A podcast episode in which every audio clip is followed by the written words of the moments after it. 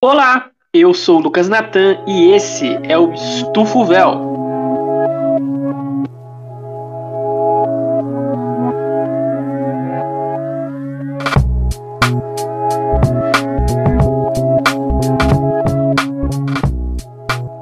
Se você não sabe quem sou eu, eu sou historiador, professor, podcaster e neste momento o Corinthians é líder do campeonato. Fala galera, aqui quem fala é ele, o Altair Júnior, também conhecido como o morcegão do ABC, o emo triste e depressivo aqui do grupo também. E eu também sou historiador, né? Trabalho aqui na prefeitura de São Caetano, que tá frio, para variar.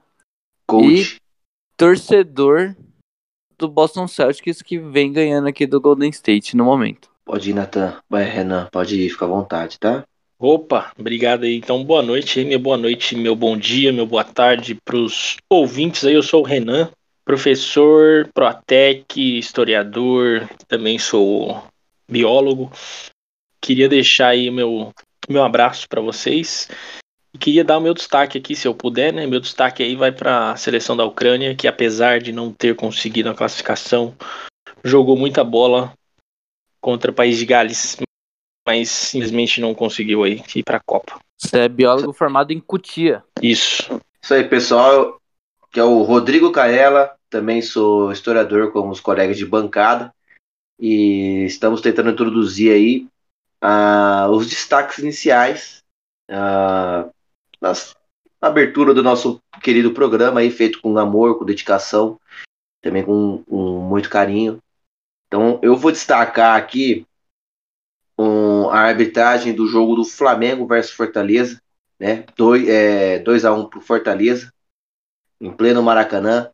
Mas não é essa o tema da discussão, e sim a arbitragem. Eu acho que é muito fácil a gente colocar a culpa, né, pessoal?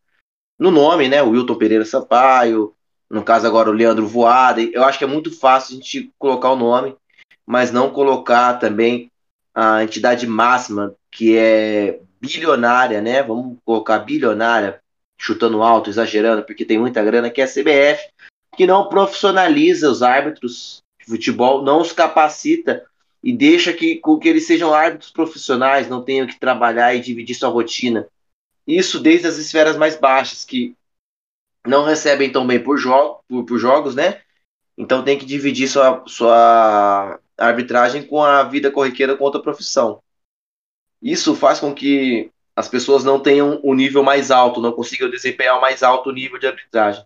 Hoje o pênalti marcado a favor do Flamengo contra o time do Fortaleza foi um pênalti que daria muito para ter marcado antes, sem uma intervenção do VAR. No caso, o Leandro Voaden pediu para seguir o jogo. Inadmissível. E também inadmissível o VAR demorar a chamar ele porque foi muito pênalti aquilo. Sem falar da invasão do, do Pikachu na cobrança, que o Pedro perdeu, mas isso é outras coisas. Eu, eu, eu levanto nisso, né? Até quando nós vamos ter árbitros não tão capacitados, né? E exigir que o futebol daqui seja de um nível elevado. A gente não consegue dar continuidade no, no, no futebol. Tem que deixar, não tem que deixar parar, tem que deixar continuar, parar, parar. Mas a gente não tem critério, os árbitros não conseguem ver faltas claras na sua frente e ficam se escorando no VAR, assim como o VAR também demora para muitas coisas, porque fica com receoso. Não tem respaldo, não tem nada. É simplesmente um castelo de cartas montado na areia. Aí o desabafo do nosso querido amigo Rodrigo Canella. Eu tenho um, um desabafo também, um, um, destaque negativo aqui também para nossa mídia, né? Também. É, acredito que times como Flamengo e Corinthians são são times que dão muito ibope, né? Então, eu tava assistindo agora, antes de começar um pouco a NBA, o programa da linha de passe da ESPN. E, meu, os caras ficaram 40 minutos tentando achar um culpado. Existe um culpado na derrota do Flamengo para o Fortaleza? Tipo, esse final de semana teve Roland Garros, o Nadal ganhou mais uma vez. Teve amistosos internacionais tá, começou a, a Nations League. Meu, tem muita coisa importante para falar, tipo, por mais que a ESPN não esteja cobrindo a NBA, você pode falar da NBA, tipo, você não tá passando o jogo, mas, pô, você tem muita informação para dar. A ESPN é o canal mais, mais ligado, assim, no esporte, né? Que, que nós temos. E, mesmo assim, os caras ficaram 40 minutos tentando achar um culpado pra derrota do Flamengo para o Fortaleza. Não é uma coisa assim, tipo, ah, é o fim do mundo, nossa ah, o técnico precisa cair. Ah, a culpa foi do Davi Luiz. Ah, a culpa foi da arbitragem. Meu, eu acho que são muitas coisas que nós é, estamos perdendo muito tempo com isso, sabe? Enquanto existe muito esporte aí pra gente ver informações e tudo mais, e a gente tá focando nas coisas erradas, né? Tentando achar um culpado para a derrota do Flamengo. É, mas aí eu acho que você tem que ver o que, o que vai dar ibope, né, Altair? Dependendo, você acha que eu falar de Roland Garros no, nesse programa é da Ibope? Ou cortes na rede social? Eu acho que vai. É. Então, Rafael é, Nadal exata... tem, tem, tem, mais seguidores do que o Davi Luiz. É, mas tem que ver para quem que ele está falando também, né? Eu, eu não. Eu, eu, eles podiam falar de muitas outras coisas, mas isso desencadeia uma outra questão que é engajamento, né?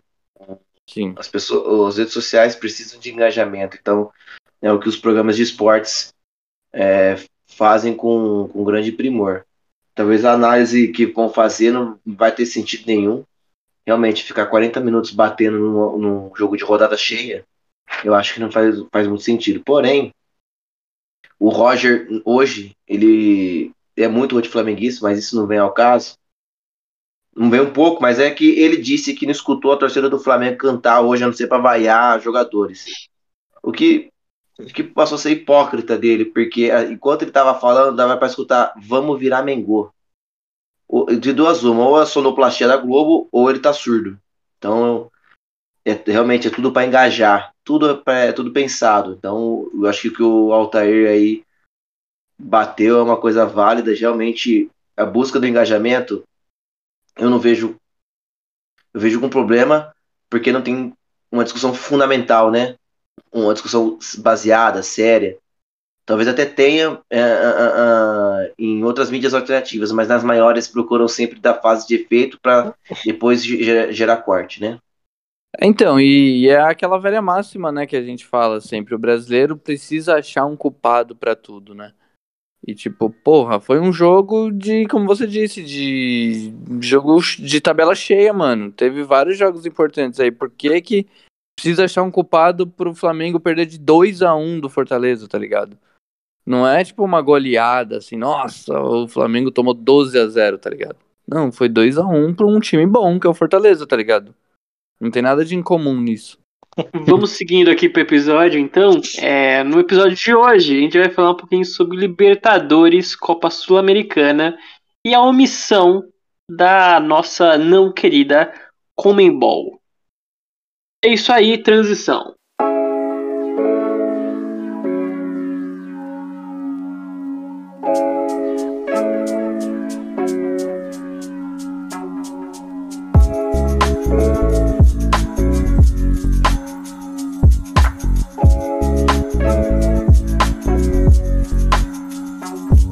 Bom, meus queridos, é, a Confederação Sul-Americana de Futebol é o nome completo da omissa, pífia e patética Comembol. Graças a Bonita, nós do Estufa Podcast iniciaremos esse episódio com este seríssimo assunto que iremos falar agora. Inúmeros casos de racismo se repetem em looping nas competições internacionais sul-americanas, né? E apesar do altíssimo número de casos, a instituição desportiva mantém seu posicionamento omisso. Basicamente, não existe nenhuma punição séria para esses casos recorrentes.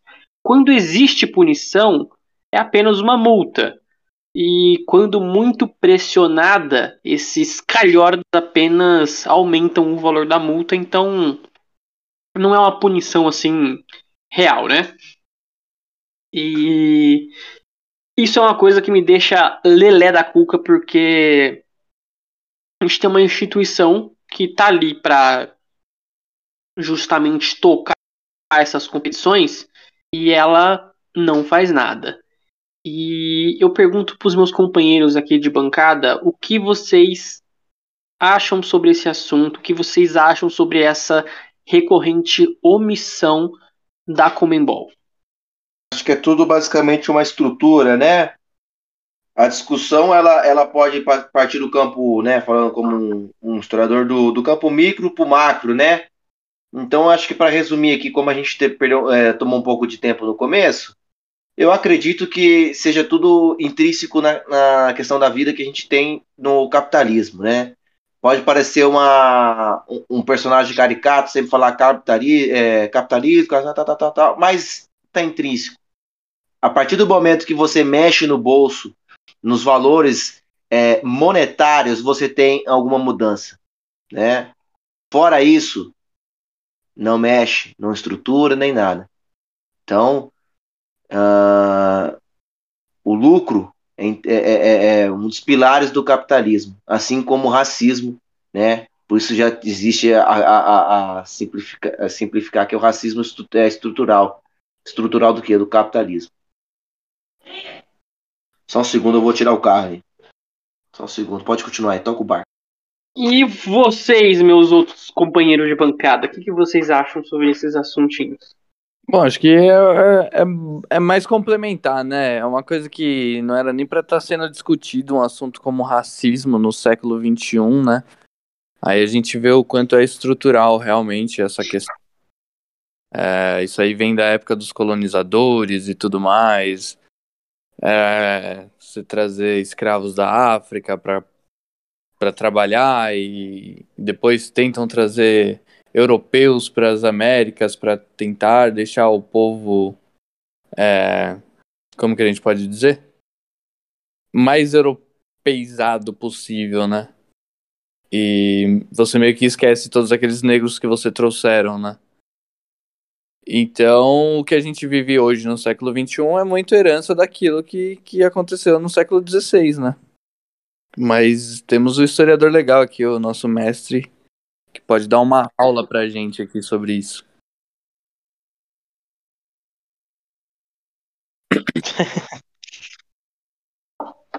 Eu tenho pensado muito nesse assunto aí, né? Porque é uma coisa que vai e volta. Mas cada vez mais eu acho que é uma condição do, do ser humano, assim. Porque não importa os movimentos que aconteçam, aquilo que a gente faça, o racismo ele sempre vai existir.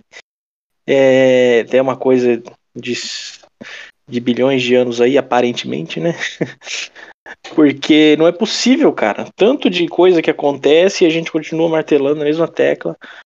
É... E no futebol tá cada esse ano parece que os casos dispararam aí cada vez mais, né? A torcida é... se manifestando desta forma. Eu acho que não basta você punir apenas o dinheiro, né? A Comebol vira e mexe está aumentando as sanções, as multas acho que precisa ser algo mais pesado é, estruturalmente mesmo, nas raízes do futebol, assim, alguma coisa precisa ser feita, o que eu acho muito pouco difícil, porque quem gere né, essa, essa, essa empresa chamada futebol são pessoas da mesma laia. Então eu acho muito difícil, acho que cada vez mais a gente tem que respirar fundo e Seguir o natural seria a Comembol tomar uma posição mais firme, né? Algo semelhante com o que foi feito com os times ingleses naquela época do, dos hooligans, tal, de expulsar os caras uns dois anos, três anos. E eu duvido que a Comebol faça algo do tipo, por mais que já tenha acontecido mais de uma vez caso de racismo com o mesmo time, recorrência, assim, tipo, é, diferença de um, de um jogo pro outro de um mês, sabe? E acontecendo de novo.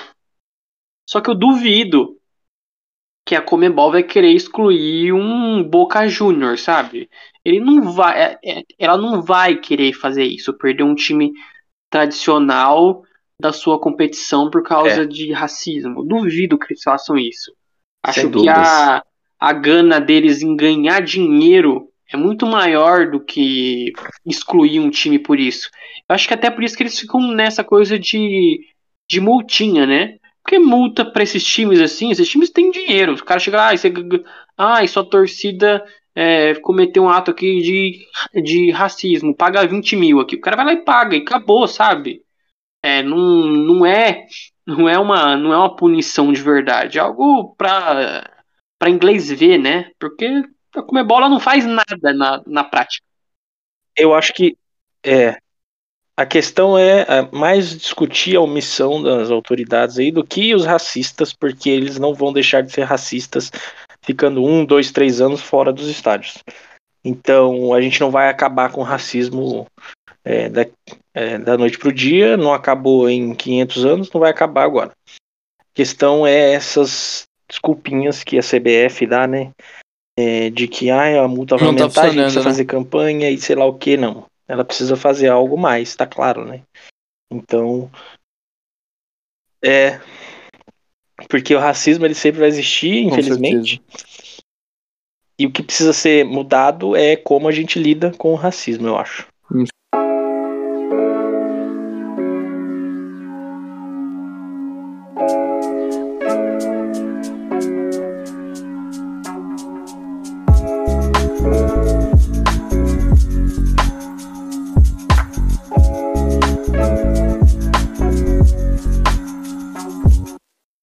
Bom, é, mudando um pouquinho de tom, é, vamos começar a falar agora sobre a Libertadores, oitavas de final e a busca pela glória eterna, né? No texto aqui ficou diferente, hein? No famoso anime One Piece, os protagonistas adentram uma região conhecida como Grand Line em busca da glória eterna e do grande tesouro One Piece. Daí o nome da obra, né? Com a nossa queridíssima Copa Libertadores da América não é diferente. Nossos queridos times protagonistas adentram a região conhecida como oitavas de final, o mata-mata, em busca da La Glória Eterna. E de quebra da taça que parece mais o nosso querido Etevaldo. Uma taça diferenciada, mas tradicional. Infelizmente, ou felizmente, a fase de grupos não sorriu para todos os brasileiros, né? O Red Bull Bragantino e o América Mineiro não conseguiram se classificar para o mata-mata. Dentre os brasileiros classificados, tivemos Atlético Paranaense, Fortaleza, Atlético Mineiro, Palmeiras, Flamengo e o Coringão. E agora a gente vai falar um pouquinho sobre os confrontos da oitava de final. Inclusive, vale ressaltar que a Comembol não embaralhou as bolinhas direito. E nesse sorteio a gente teve muitos confrontos iguais, né? A gente vai falar mais um pouquinho sobre isso. E aí, para começar o, o, um pouquinho das oitavas, a gente vai falar sobre a chave esquerda do nosso mata-mata. Então vamos começar pelos confrontos, né? Que é o, o legal aqui a gente começa por um confronto muito, ao meu ver, né? Eu tô acompanhando muito futebol do Atlético Mineiro ou Paranaense. É, Atlético Paranaense Libertar. É, em um sorteio que proporcionou encontro de adversários conhecidos, né, o Atlético e Libertar irão se enfrentar novamente pelas oitavas de final. Ambos fizeram parte do mesmo grupo, o grupo B. Isso aí, como o Nathan falou, né, aconteceu bastante nesse sorteio por conta dessa regra aí que não exclui, né, essa divergência. Quem já se enfrentou pode se enfrentar de novo. É, nos confrontos da, na primeira fase, uma vitória para cada mandante, sendo 1 a 0 para os paraguaios e 2 a 0 para os paranaenses. É, ao final da sexta rodada, ambos alcançaram aí 10 pontos, porém o Libertar garantiu a liderança com um gol a mais de saldo, que dá a ele aí, né, a vantagem de fazer o segundo jogo em casa. Quem vence, Libertar ou Patético? E aí eu, eu, eu pergunto para vocês, né, até porque a gente vai anotar aí esses palpites. Na minha opinião, time que tem Pablo e Vitor Bueno não merece ganhar nada na vida. Libertar. Sempre preciso ir no palpite, nada clubista do altar. Bom, eu acho que quem vai ganhar vai ser o Tético. Por quê? Não sei, apenas feeling. Rodrigo Pantera. Quando a gente viu que os paranaenses venceram em casa, né? Eu acredito que que vai ser um jogo bem difícil, né? Porque eu acho que o, o Atlético ele mudou um pouco o jeito de jogar. Mas eu vou eu vou com, com o Altair, cara. Vou de libertar. Olha, eu acompanhei dois jogos do Atlético Paranaense. Um com o Carilli, ele tomou uma lapada é, na altitude de 5 a 0 todos os gols praticamente de bola aérea. E acompanhei o jogo que. A última rodada, né? Que foi. É, na casa do Atlético já estava com o Filipão Sim. sem bigode. Foi um jogo diferente, o, o Pablo fez gol, e eu acho, acredito que isso aí já é um, uma, uma intuição de que tá tudo errado, né? Mas eu vou ficar com o patético também, pelo fator aí, é, animação Filipão. Família Escolari. É. Passando aí pro segundo confronto dessa chave da esquerda aí, temos um grande jogo, ao meu ver. Fortaleza e Estudiantes da Argentina. O Leão da Psi conseguiu aí o seu feito inédito, né, de passar de fase na Copa Libertadores na sua primeira participação. O clube estreou mal, perdendo as duas primeiras partidas, mas se recuperou e alcançou aí 10 pontos de forma heróica contra o Colo-Colo, né, lá no Chile, vencendo aí por 3 de por 4 a 3. É, destacamos aí também a partida contra o River Plate em casa, na qual o Fortaleza poderia ter, ter saído aí como vencedor, não fosse aí essa arbitragem corrupta da Libertadores. O time argentino foi líder do grupo C contra o Vélez, Nacional e Bragantino. No desempenho, venceu quatro partidas, empatou uma e perdeu uma. Eu acredito que o Estudiantes é um forte candidato ao título dessa Libertadores, mas é, eu sou brasileiro, né? Então eu já vou deixar meu palpite aí que é Leão da Massa. Eu acho que o Voivoda já é o maior treinador da história do Mas, Fortaleza. Depois do Rogério. Depois do Rogério. Depois do Rogério Senna. E o que ele vem fazendo com o elenco, assim, tem jogadores, Isso é verdade. tem jogadores bons, né, no Fortaleza, a gente sabe disso, mas é um elenco muito limitado. Limitado, isso. Essa é a palavra. E ele tá tirando leite de pedra, cara. O cara conseguir levar o time para uma segunda fase da Libertadores, sabe? Com, com esse time, né? Com esse elenco, é, eu acho que já é uma grande vitória. Acho que o Estudiantes também é, é forte candidato aí a, a, passar de fase, mas a minha torcida vai pro Fortaleza, o tricolor. Bom, é, eu torço muito pelo Fortaleza, mas aqui não é nem quem eu torço, é para quem eu acho que vai passar e eu acho que vai ser um confronto muito interessante, por mais que eu ache que existam grandes chances do Fortaleza passar, meu palpite vai no Estudiantes, porque eu acho que é um pessoal estudado e eles estão estudando bastante para se classificar nesse confronto, né? Ah, pelo amor de Deus, hein? Ó, oh, pelo amor de Deus, hein, velho? Ele meteu essa. Caralho, o cara meteu ele essa. Eu fico até sem reação aqui no momento. Desculpa, cara. O cara, o cara falou que ele. Não. O Rodrigo já deu o palpite dele? Não, ele nem vai dar, nem vai dar, dar, nem vai dar. Eu vou. Eu vou. Eu vou Brincadeira, com Rodrigo. Eu vou com o Natan aqui.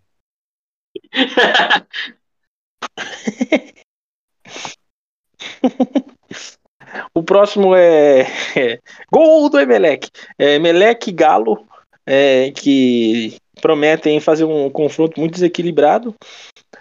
O Emelecão esteve no grupo A, é, do grande Palmeiraço, né, do Abel Ferreira, vai embora, e avançou aí na, na segunda posição. Cabe salientar aí, segundo o roteirista, que os equatorianos Palmeiras. quebraram uma tradição que é enfrentar que é enfrentar o colossal Flamengo em toda edição do campeonato da Comebol. Dizem que esse Emelec Flamengo é, é tipo Nigéria e Argentina em Copa do Mundo, sabe? É, acontece toda vez.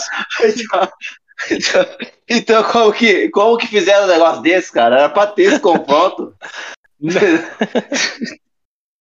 Quem que, que colocou o Palmeiraço ali? Nessa edição não será possível, pois nenhuma das equipes chegará à final. só complementando aí, né? É, Flamengo e Emelec não poderão se enfrentar. Mesmo se avancem aí, uma hora eles vão parar. É, É, exatamente. o confronto só pode acontecer se os dois chegar na final, né? E a gente É. sabe que os dois não vão chegar. A gente tá ciente disso. A equipe equatoriana se classificou em segundo com oito pontos. É, o, time, o time teve a campanha de duas vitórias, dois empates e duas derrotas. Foi bem equilibrado aí no seu desempenho. Nos confrontos contra o Verdão, sanguinário. O time perdeu de 3 a 1 em casa e 1 a 0 em São Paulo. O galudo do turco Mohamed chegou com moral na liberta diz o roteirista, né? Mas conseguiu. Na liberta, cara. Falou liberta. Liberta, falei, falei liberta. Falei liberta, caralho. Nossa, Caralho. Ô, Renan, Renan, você é mestre, cara. Tem, tem que ficar te ensinando Ué? a falar. Na liberta, na Pô, liberta, ué. Liberta. O, ga- ah, então, vou- pera aí que o roteirista tá meio confuso aqui. O Galão chegou com moral na Libertadores, mas conseguiu empatar com o, Col- o Colosso. Ah, você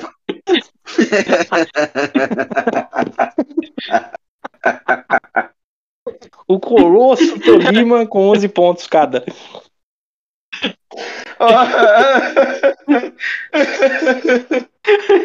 E eu tô errado, né?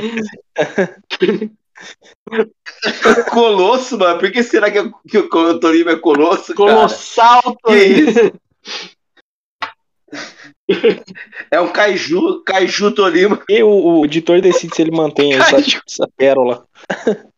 O Galudo chegou com moral na Liberta, né? Mas conseguiu empatar com o Colossal Tolima. Grande Tolima, com 11 pontos cada. É, o time teve uma campanha de três vitórias, dois empates e uma derrota. É, no critério de desempate, né? O saldo de gols ficou com a primeira colocação. Só queria destacar aqui que esse jogo Galo e Tolima foi a última rodada. Foi triste, hein, pro Galo. Foi triste. Foi triste. O Mineirão foi triste. Meu palpite vai pro Galo, mas se continuar jogando essa bolinha aí, não vai dar, não. Então, eu acho que o Atlético tem um- uma baita seleção digna de chegar na final da Libertadores, Não tá encaixando. mas não tá encaixando, né? O que que tá acontecendo aí? Eu acho que o Hulk tá com a É, bunda o maior que ano passado, eu acho. É, é muita. É, então, é muita estrelinha no elenco. O Brasfoot já, o Brasfoot já ensinava. Você não pode ter muito. É, você não pode ter muita estrela no elenco que dá racha. Aí, ó. O pessoal não quis jogar Brasfoot e deu nisso aí. Ô, Altair, você pode ver que existe uma, uma, uma cosmologia no Brasil aqui que ninguém consegue deslanchar uma dinastia, né? Depois de. Porra. Vamos ver o, o São Paulão aí matando três brasileiros, mas nem isso é dinastia, né? É. A gente não consegue ter Não. uma dinastia aqui. Difícil. Não. É um ano só, velho. É um ano É só. verdade. Graças Ainda bem, né? É. Graças a Ainda Deus. bem, né? Qual o seu palpite, Aldair? O meu palpite é, é galão, mas precisa ver isso aí, né? Precisa resolver essa parada. Você vê isso aí. Olha, eu acho que o Galo ele tá num momento ruim. Só que eu acho que mesmo estando num momento ruim, eu acho que o Emelec ele talvez não tenha um time e o Emelec também não tá num momento bom pro jeito. Então acho que o Galo acaba passando, mas o Galo eu acho que ele tem que ficar esperto nessa Libertadores, porque senão ele vai dar uns trupicão feio. É que assim, você pode parar pra analisar é, e pensar assim, ó, o, o Emelec perdeu as duas pro Palmeiras. O Galo empatou com o Palmeiras hoje. Então, daí você já tira quem é melhor, né? Pois é. E você, Rodrigo Canela? Pô, gente, eu vou de, de galudo, né? Como o Renan bem disse aí, galudo. Eu vou de galudo. Ah, então, unanimidade, hein? Então a gente já sabe aqui. A gente acabou de definir. A gente acabou de definir aqui uma zebra, então é isso. É, O último confronto aí, né, dessa chave do lado esquerdo aí é Cerro Portenho e Palmeiras. Meus amigos, ouvintes, familiares e pessoas de bem. É, hoje vivemos um dos momentos mais nebulosos da história do, do nosso país. É, a Crefisa, além de terminar a fase de grupos com 100% de aproveitamento, tem amplo favoritismo nessa competição. Infelizmente, podemos ver o tricampeonato de Abel Ferreira. Eu gosto aqui da, é, dessa essa, essa, força do, do nosso roteirista de escrever coisas muito sem o coração. Ele é bem, ele é bem certeiro nas críticas aqui, ele não gosta de fazer nenhum tipo de mistério. Então, é, só para ressaltar aí, né, porque ninguém tem chances contra esse Palmeiras impiedoso, o Cerro Portenho conseguiu a segunda colocação no equilibrado grupo G, G de gol, né, onde conseguiu duas vitórias, dois empates e duas derrotas, se classificando graças ao gol a, a um gol de saldo é, não venho acompanhando o Cerro Portenho, até porque né, não me importa, mas o Palmeiras eu sei que é favorito. É, e, ele tem o, o meu palpite. Para mim, o Abel nunca faria uma, uma sacanagem dessa que seria superar o mestre dele, que no caso ele gosta muito do Tele Santana, né? O Tele Santana tem duas Libertadores com o São Paulo, né? acredito que ele não faria essa sacanagem de querer superar o mestre, né? E ganhar três Libertadores. E outra que para superar tinha que ganhar os Mundial, né? Então é, fica, fica, também não vai rolar. Fica difícil agora, né? Gra graças a Deus aí. Fica... fica mais difícil ainda. Então eu vou de Cerro Portenho porque eu quero que o Palmeiras é, fique a ver navios. Bom, eu, eu, acho que pelo meu roteiro dramático dá para dizer qual é meu palpite. Eu realmente acho que esse confronto aqui tem tudo para ser bem desequilibrado e meu palpite vai no Palmeiras. Não que uma uma coisa, né, uma uma zebra não vai fazer feliz, né? Eu, eu vou de Cerro Portenho. Bom, e agora vamos à chave direita dos confrontos da Libertadores. E com vocês, ele, Rodrigo Canela. É, acho que o melhor o, o Renan é porque ele tem riso frouxo, ele não, ele não se aguenta.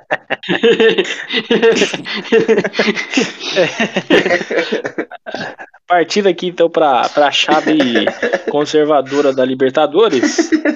É...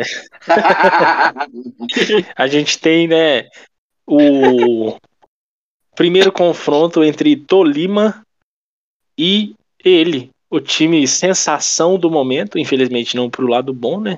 É, o Flamengo. Lembrando aí que Tolima, ele é de. De que país, Rodrigo Canela? Ele é da, é, Isso, Colômbia, né? muito né? bom. Peguei, hein? Quase, hein? É, o mais temido entre os times colombianos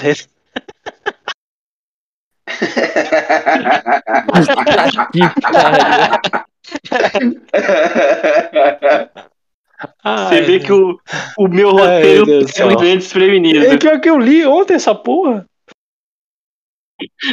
O mais temido entre os times colombianos retorna para o Madá.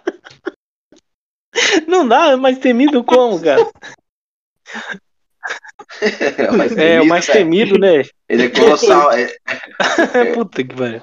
O mais temido. Ele é o colosso. Ele é o colosso. Ele é o colosso. O mais temido time colombiano. Ele retorna para o mata-mata. Ele não vive só de fase preliminar da Libertadores, hein? Desta vez com grande bagagem moral. O Tolima é atualmente líder do grupo B, do quadrangular da do Apertura do Colombianão, velho. Do colombianão. É. Nossa, colombianão. Nossa, é português, olha.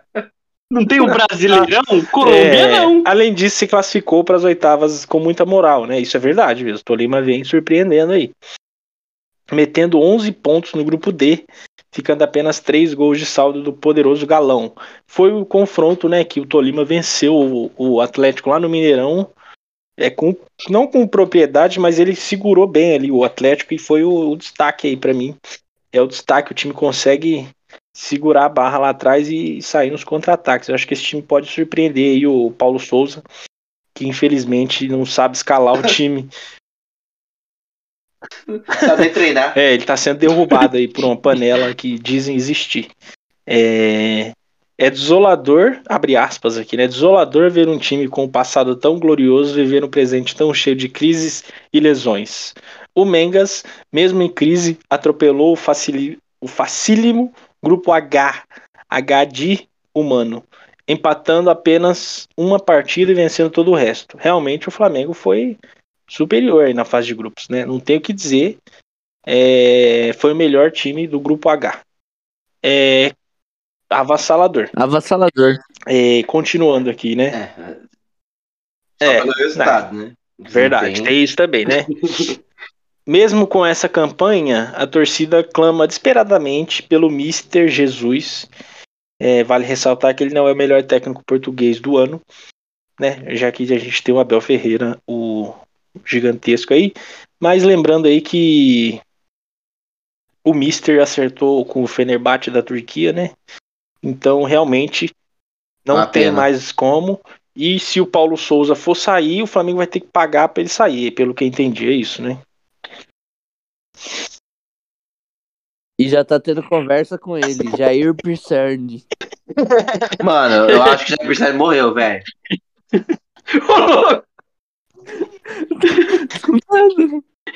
Ô, louco, Jair Pisserni morreu, cara. Não morreu, não, cara. O maluco manda que o Jair Pisserni morreu, mano. O cara passando fake news aqui, a família do cara tá ouvindo, tá ligado? Igual da Mincada. Ele nem treina mais. Igual da Mincada lá, ele... que, que o Mincada se... tava correndo. ele tava correndo. Daqui a pouco é a Mirila Kombi aqui, ó. O, o Jair Pisserni liga no meio do podcast aqui. Estou vivo. É, então. Igual o, o, o Anunciaram a morte do. A Mincada. lá. Da Mincada. É o cara correndo na praia. O pessoal, você não morreu? Pô, foi uma, foi uma família Pisserna aí, eu, minhas sinceras desculpas, eu não tava, tava por fora. E uma pena o Jorge Jesus mentiroso, né? E a torcida fica caindo na, é. na no papo de se velho maldito aí, né? O velho tá cagando pro Flamengo. É claro. Ele, inclusive, agora ele tá tentando desestabilizar o Mengão. É, então, apesar do tuitaço aí, o, o, Flamengo vai seguir com o Paulo Souza. E o meu favorito para esse, esse confronto aqui é o Flamengo, então, apesar aí do, do, né, do, do, momento que vive aí o time. Ainda tem um mês aí para se recuperar para essas oitavas de finais. Bom, eu acho que o Tolima é um colosso, né? Um time muito perigoso e que pode surpreender o Flamengo. E meu palpite vai ser no Tolima acho que vai ser uma eliminação dramática das, daquelas que o Flamengo já viveu na Libertadores. Acho que tá com... Bom, para mim, vou deixar o Canela fechar com chave de ouro aí, já que é o time dele. Eu acredito que o jogo vai ser decidido na Colômbia, né? E, e o, os colombianos vão, vão levar vantagem nessa aí. Eu acho que o jogo de volta vai ser no, no Maraca. Uhum. Isso. Então, acho que vai depender do resultado que o Flamengo for conseguir lá na Colômbia. Acho que se conseguir um empatezinho ou uma derrota mínima, acho que tá fácil pro Mengão. Agora, se for uns 2 a 0 menino, os caras vão estacionar o ônibus lá atrás e vai ser um ai Jesus. Ah, eu acho perigoso. Tá, né, mas qual que é o seu palpite? Eu acho que vai dar Flamengo. Mas é com essa ressalva, né? Dependendo do que acontecer na Colômbia eu acho perigoso, porque é um time que conseguiu segurar o Atlético, né? Mas para não cometer o, o, Nossa, mano, eu vou deixar de seguir o Vilani, velho. Nossa, como que esse cara. Esse cara é um porcaria, velho. É... Eu vou. Não, Canela não, eu vou de Tolima, velho, pra não dizer. Ah, o Natan foi no Tolima, então eu vou no Flamengo, então. Ufa!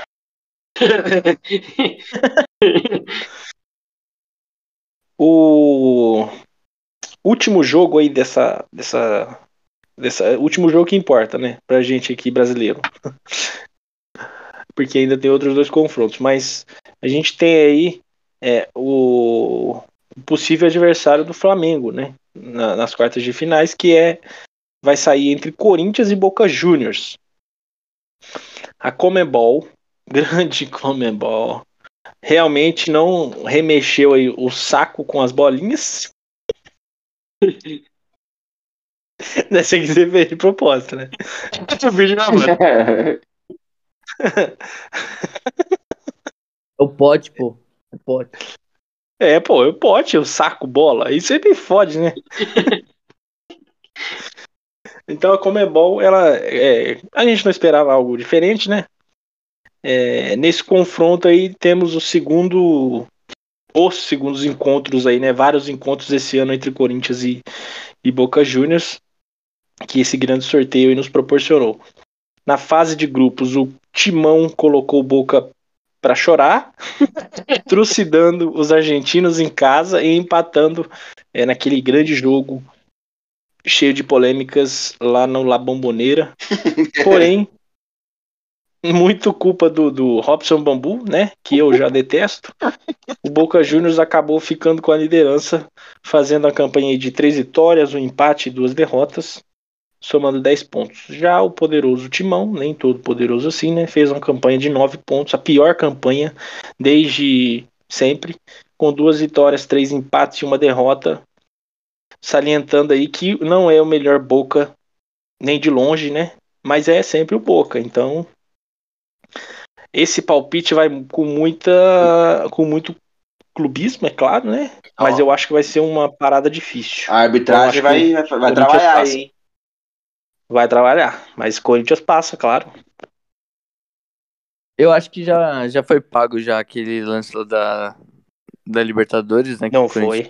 Não foi ainda? Não. Ah, mas eu acho que. Tá, então, se não foi pago ainda, vai dar timão. O cara vai arrumar um pênalti mandrake lá em cima do Gustavo isso. Mosquito. E. ou do Mantuan. Mas se já foi pago, vai dar boca. Não, mas eu, eu acredito que o Corinthians consiga passar sim, porque tá vivendo uma fase melhor. Líder do brasileiro. Enquanto o Boca Juniors é o ex-time do Maradona.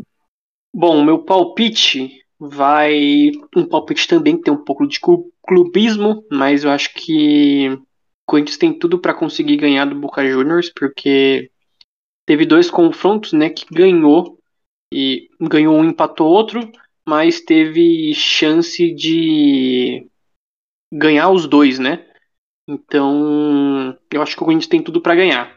Vai depender muito da arbitragem, né? Porque o Corinthians desde aquele fatídico dia é bem roubado em mata-mata de Libertadores, então a gente tem esse problema também. Mas eu acho que tem tudo para passar. Vai, Rodrigo Canela. O meu palpite tá fechadão com o Corinthians, né?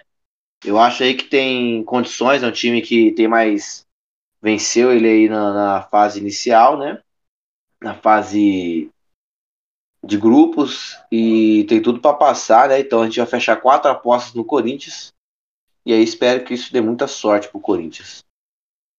Todo mundo sabe que o Rodrigo tá postando no Boca, mas ele fez isso só para ver se zica o Corinthians. Então não conta, zica dessa forma, ela é automaticamente cancelada.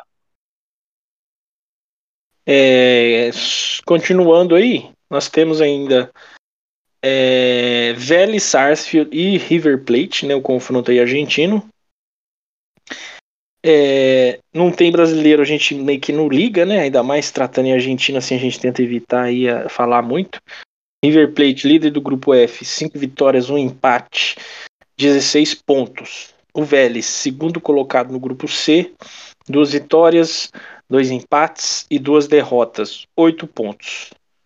É, aqui, como é um clássico argentino, né? Não é tão importante, né? Então, eu vou apostar no, no, no- no River, que tem mais é, futebol do que o Vélez e tem mais tradição aí na, na Libertadores, né? Então, acredito que vai ser um, uma vitória merecida aí pro River. Nessa eu vou de River também, hein? Sem mais detalhes. Eu tô fechadão com o River também aí. Acho que. Todo mundo fechadão com o River. O River. É, é pô, o River um time que é, vai tentar fazer sombra pros brasileiros aí, né? Contratou bem, contratou forte. Então vamos de River aí. O que pode determinar aí, né, um resultado diferente, talvez seja a saída do treinador. Não acho que isso vai acontecer, apesar dos rumores, né? Mas estamos aí na cautela. É, toda tem que ser paciência com isso aí.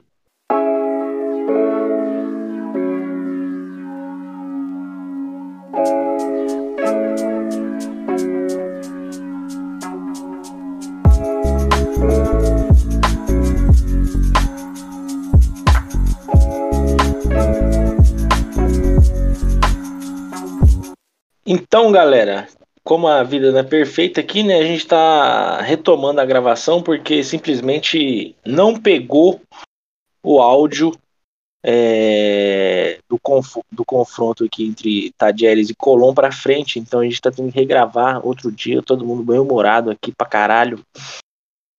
Então, seguindo aqui, né? a gente tem o último confronto dessa chave conservadora aqui da Libertadores com o Tajeres e o Colom, né? O time do, do Garf e Faca aí contra o time do, do Colom. É... o Rodrigo Panela ele não curte time argentino, então a gente segue aí bem rapidamente para passar para Sul-Americana. Pra quem não sabe, Rodrigo Panela é o irmão gêmeo do Rodrigo Canela. Isso, isso mesmo. Exatamente. O Colom, time do Pulga Rodrigues, a.k.a. o Messi dos pobres, líder do grupo G. Ele, tem, ele teve três vitórias, um empate e duas derrotas, somou aí 10 pontos.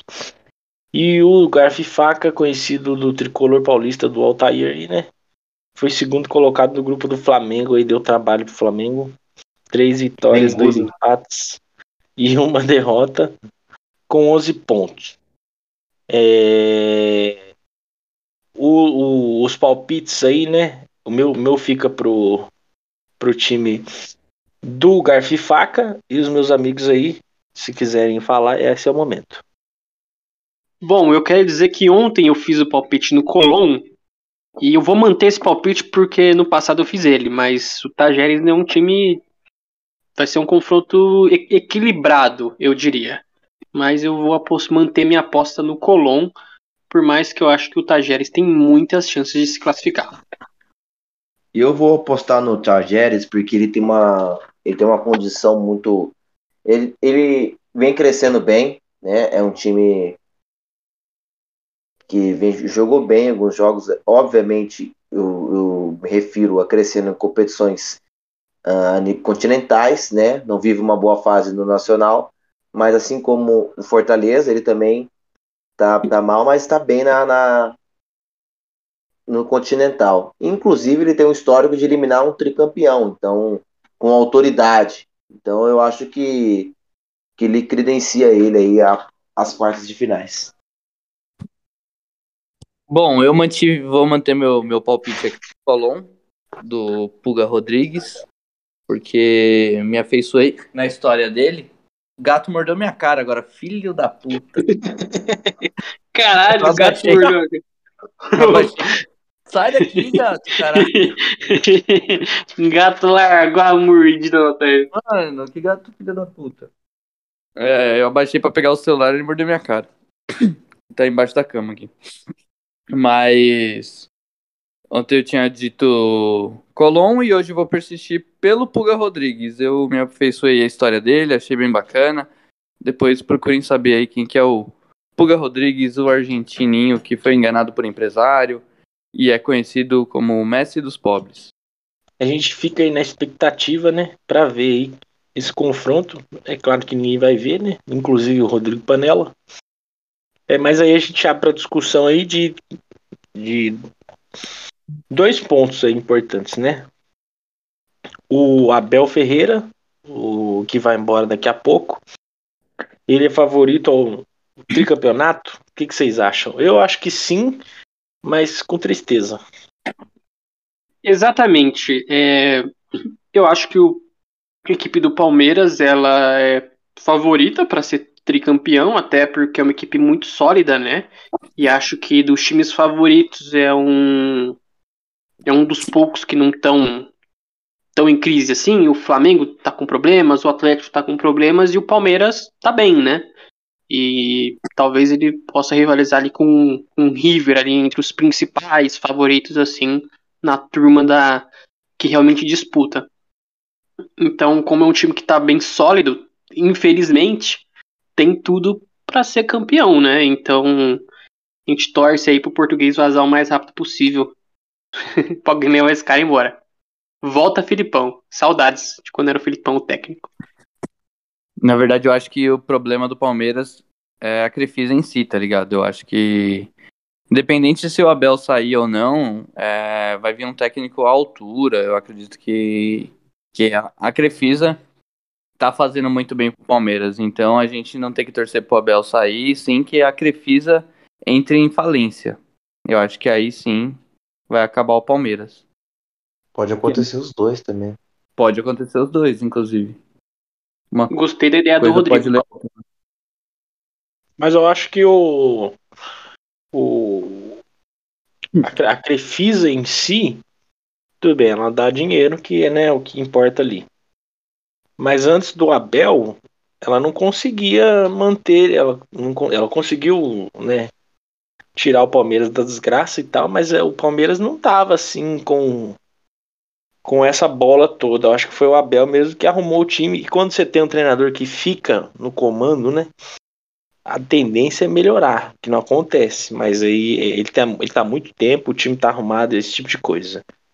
Então, se ele sair, a tendência é tudo piorar também. Acredito que só vindo uma proposta de um time sólido da, da Europa ele saia, viu? É. Isso aí Enquanto é, foi... chegou a proposta meio que é trefe, então. Né? Você sair hoje do Palmeiras para treinar uma Arábia Saudita, Oriente Médio, não faz muito sentido, né? É, você sair do, do Palmeiras para treinar um Manchester, que tá em crise aí, não compensa, né? O cara não, não uhum. vai se meter numa furada dessa. O Manchester contratou Eric Ten Hag, campeão holandês aí. Agora vai. Mas eu acho que o, o, Abel, ele é muito fã do Tele Santana, né? E eu acho que ele não faria uma crueldade dessa, que é passar o seu mestre, né, em número de Libertadores. É... Amém, amém. E, e, mesmo que passasse, né, ainda ia faltar os mundiais, né? Então acho que não vai rolar. Agora, outro debate aí é, importante que vem desde a dessas duas últimas finais aí da Libertadores, né?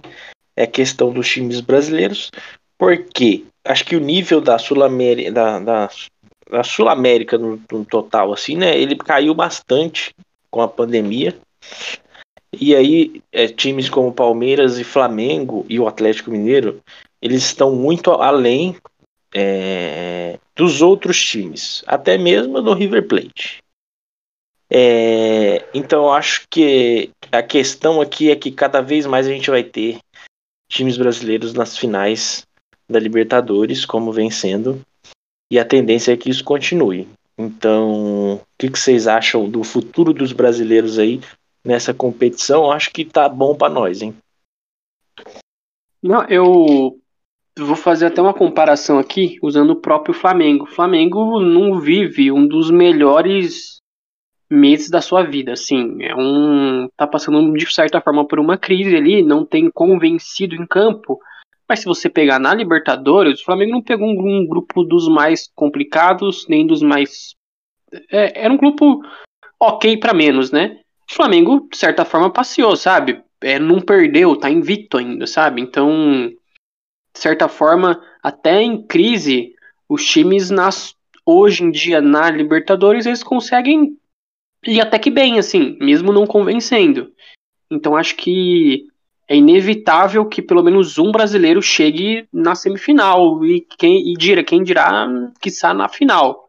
Acho que provavelmente na semi pelo menos dois devem chegar, mesmo um deles ali podendo estar tá em algumas em algum tipo de crise, sabe? Eu acho que provavelmente eles vão chegar. Os demais aí gostariam de falar?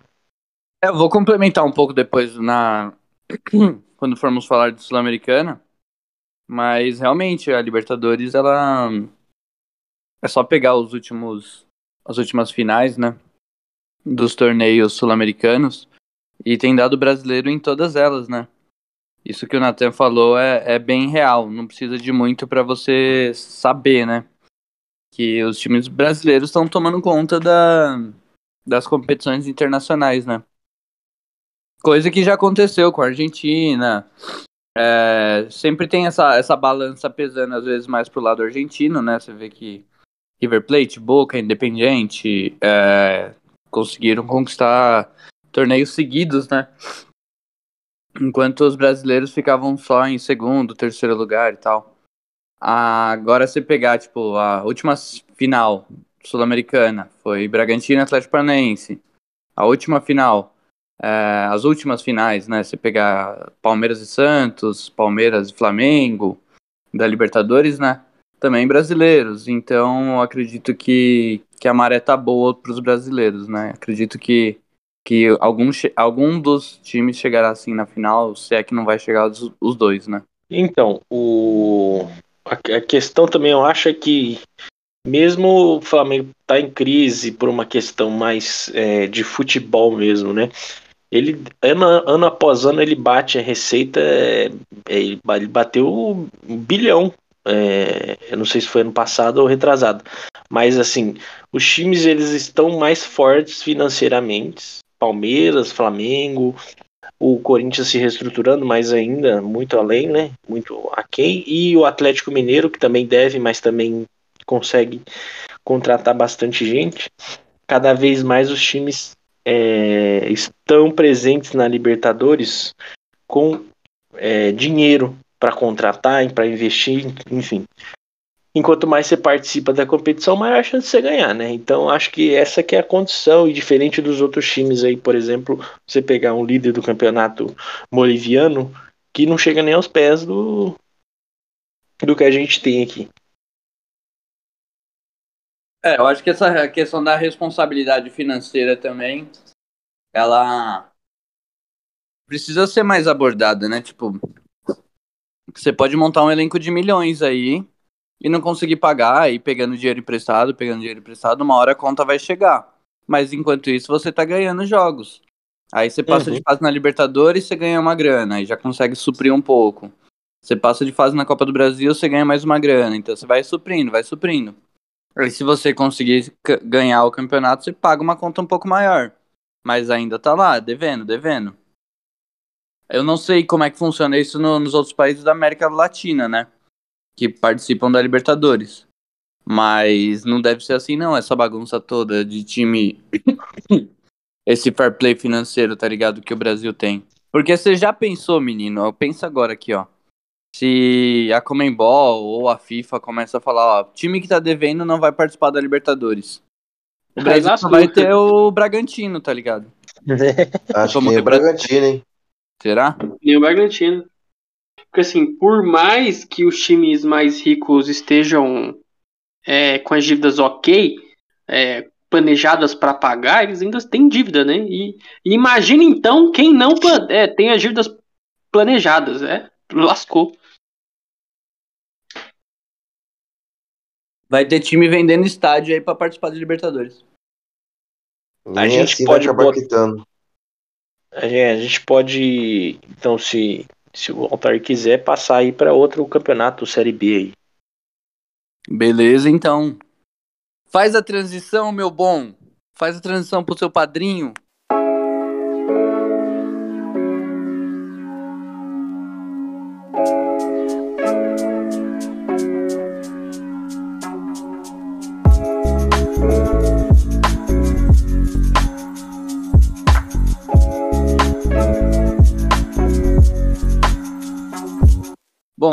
Vamos falar então da, da Série B da América Latina aqui, né? Que é a única Série B que o meu Tico Liro tem. que é conhecida também como Copa Sul-Americana. Ela consiste. Agora, essas oitavas de final, né? Consiste em 16 clubes, né? Que seguem na disputa pela taça. Desses 16, oito lideraram seus grupos na primeira fase. E os outros oito ficaram em terceiro lugar nas chaves da Libertadores. Isso é um lance que a gente veio discutindo essa semana, a gente discutiu ontem também. Eu acho importante a gente é, salientar aqui novamente, né?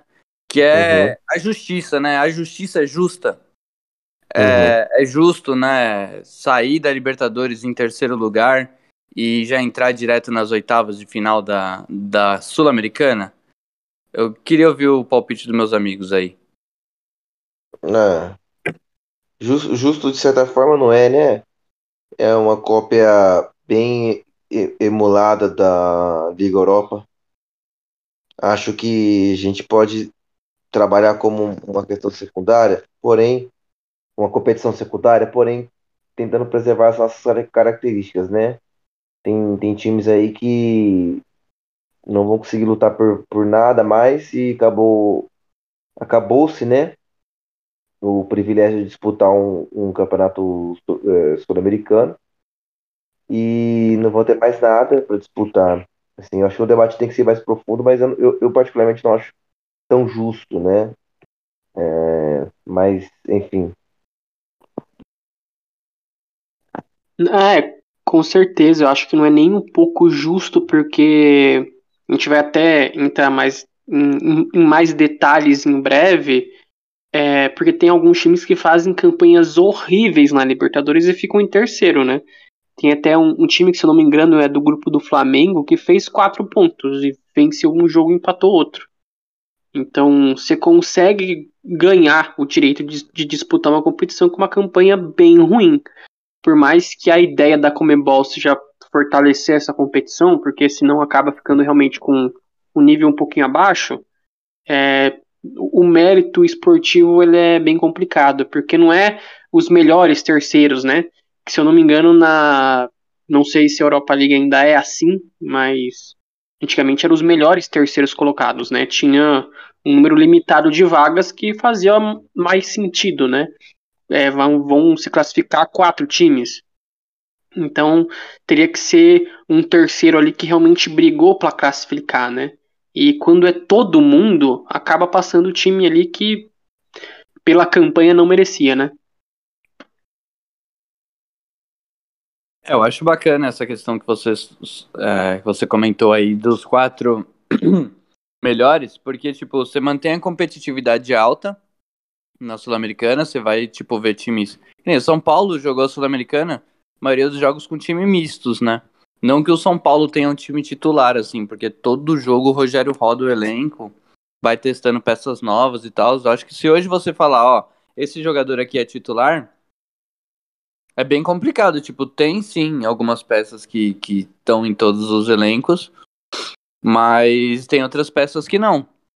Então, se você tem uma competição, quer elevar o nível dela e falar, ó, só vai passar o primeiro colocado todo mundo vai querer, tipo, ter a melhor campanha, todo mundo vai querer, tipo, classificar bem para poder passar de fase. Agora, quando você coloca, vai passar dois ou os dois, os dois primeiros, eu acho que ainda assim você consegue manter alguma coisa. Mas esse lance de vir os terceiros lugares, assim, da Libertadores, é, eu acho bem sacanagem também, viu? Porque por mais que você vá é, dar oportunidades de um time que, tipo, ah, às vezes caiu no grupo do Palmeiras, é, no grupo do Flamengo e no grupo do Atlético Mineiro, que são times que, tipo, são bem mais fortes é, no papel, né? Aí o time cai, sei lá, tem um Atlético Mineiro, um River Plate, tem, sei lá, um Boca Juniors e Corinthians no mesmo grupo, sabe? Então, esse terceiro colocado ali, meu, o cara não vai ter chance nenhuma, né? Como o Canela falou, já não vai mais disputar mais nada. Aí você dá uma chance dele entrar no Sul-Americano e disputar uma competição internacional, né? Já nas oitavas de final. Acho que podia ter uma repescagem, sei lá, né? Pra ser mais justo. Mas é isso. É, vamos falar um pouquinho aqui sobre um time que acabou ficando de fora. mesmo tendo feito um bom resultado, né, o último, o último jogo do campeonato né, que ele disputou, que foi o nosso querido tricolor das Laranjeiras, o time do Roger Flores, amigo do Rodrigo Canela. É... Sem dúvida. Seu amigaço, parça. do- dos melhores jornalistas esportivos aí, segundo o Rodrigo Canela. É, aí a gente mostra, né, o quão ingrato, né, a fase de grupos da Série B, né, continental, porque a gente teve o, o Fluminense que anotou um monumental 10 a 1 em cima do Oriente Petroleiro, e mesmo assim o ex-time da Unimed, né, não alcançou a primeira colocação. O cara meteu 10 a 1 e não ficou em primeiro no grupo. É justo? É justo, porque o campeonato não é feito de um jogo só. Mas, enfim, né? Ele acabou sendo eliminado mesmo assim. É, Mas- é, Ah, ele, falar. ficou, ele ficou porque é... nem foi pelo saldo de gols que eu achei que, nossa, o Fluminense tava com uns 30 gols. Não, fez Foi um 15 por causa desse jogo aí. Mas é, ele ficou um ponto atrás, né, do...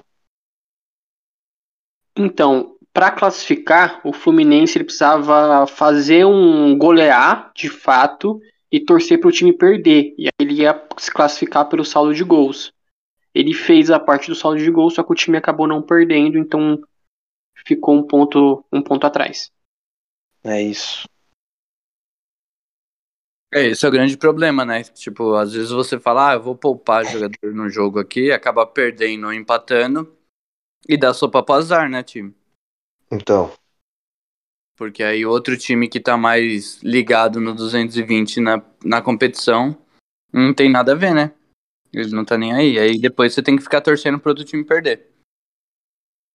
Mas enfim, vamos esquecer os que não se classificaram e vamos falar dos classificados, né? Na chave esquerda, a chave comunista da Sul-Americana, nós temos o primeiro confronto, o Melgar e o Deportivo Cali. Aí você me pergunta, mas os. É... Altair, quem é Melgar? Da onde saiu esse time? Aí eu te respondo que ele até não é muito conhecido, mas ele eliminou diversos adversários poderosos na fase de grupo. Entre eles nós temos o Racing, o Cuiabá, grande time aí do Pantanal Mato Grossense. Ih, rapaz. ih, rapaz, Ih, rapaz. Ih, rapaz, Mas o Cu- Cuiabá fica no Mato Grosso mesmo ou Mato Grosso do Sul? Mato Grosso, né? Não vixe, faz agora, pergunta velho. difícil. O agora? Rodrigo, nossos amigos. Rodrigo que é bom de geografia aí. Rodrigo é bom de geografia. Mas enfim, eu acredito que seja no sediado Mato na Grosso. cidade de Cuiabá. É isso que você tem que saber. É isso. Agora, se é do Sul ou, ou não, Aí do se é do sul, do se come pequi, eu não sei. beleza. É, o Cuiabazão e o River Plate, que é o do Uruguai, né? Com uma excelente campanha, os Mel Galácticos fizeram uma excelente é, campanha, marcando 12 pontos e superando o Racing por dois gols de saldo. Já o Deportivo Cali foi o terceiro colocado do grupo E, que é aquele caso que eu tava comentando, né? O grupo do Boca e do Corinthians. É justo um time que, tipo, cai nesse grupo aí?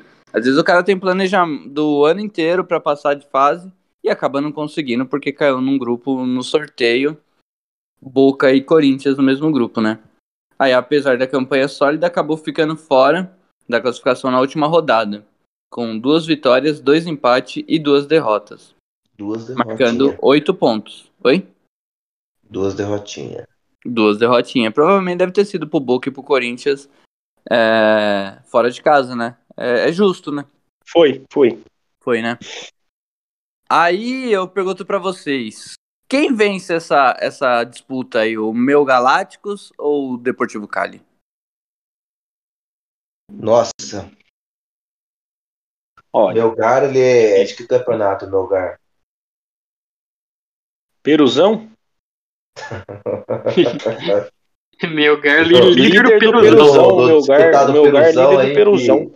Ontem o Craig me derrubou, mas ontem ele é o líder do Peruzão, né? Seguido aí que a gente não, que eu não me recordo. E seguido por Alianza Lima, tradicional do Peru, e Sport Cristal. Acredito que o Belgra, o pessoal de do Melgar, né? Não consigo dar um apelido igual aos meus colegas, vai conseguir sair bem aí, vem forte, vem na crescente, né? Vem na subida Eu acho que ele é favoritaço pra esse, pra esse jogo aí, sem dúvidas. Sem dúvidas. Ele, ele deixou a justificativa da resposta ao longo da temporada. Olha, eu vou no Deportivo Cali, mas vai ser um jogo muito bom, aparentemente. Pelo que as equipes estão fazendo aí. Mas eu vou no, no, no Deportivo Cali.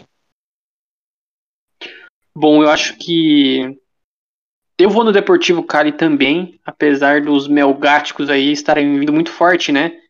Os times peruanos sempre quando jogam no Peru, eles crescem, né? É... O Peru sempre cresce em casa. O fator, o fator campo ele é fundamental no Peru, né? Exatamente. Louco. É, mas o Deportivo Cali, ele tinha tudo para classificar. Ele era líder da chave dele até a última rodada, né? Se ele empatasse, ele ia classificar em segundo, estava empatando até o final do jogo e acabou que perdeu, né? Então é um time que perigou classificar e durante muito tempo estava eliminando o Boca Juniors, né? Então eu acho que o Cali tem tudo para ir bem nessa competição, então meu voto vai ser no Deportivo Cali. Bom, eu vou seguir meus companheiros aí, também vou de Deportivo Cali, por achar que que realmente o grupo com Corinthians e Boca Juniors foi muito complicado para ele e apesar disso ele fez uma boa campanha, né? Então acredito que ele vem forte aí contra o Peru, o peruano, aliás. Aí o segundo confronto desse lado nós temos o Internacional de Porto Alegre e o Colo-Colo, que era o time do Valdívia. É...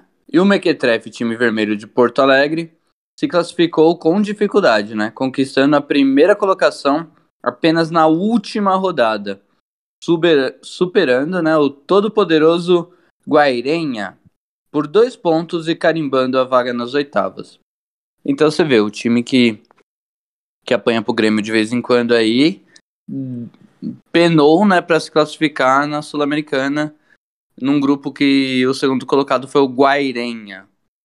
Então você vê como é o nível, né, da, da Série B sul-americana.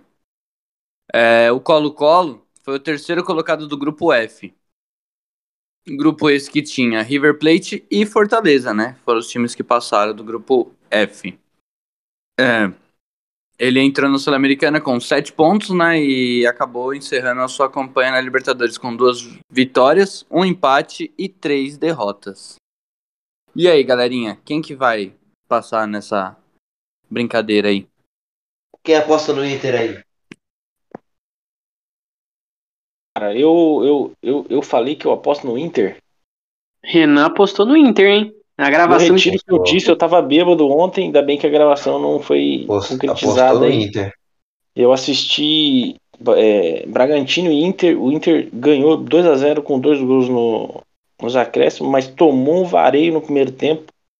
Mano Menezes, retranqueiro, não vai conseguir passar não pelos chilenos. Bom, eu ontem apostei no Colo-Colo e vou manter minha aposta.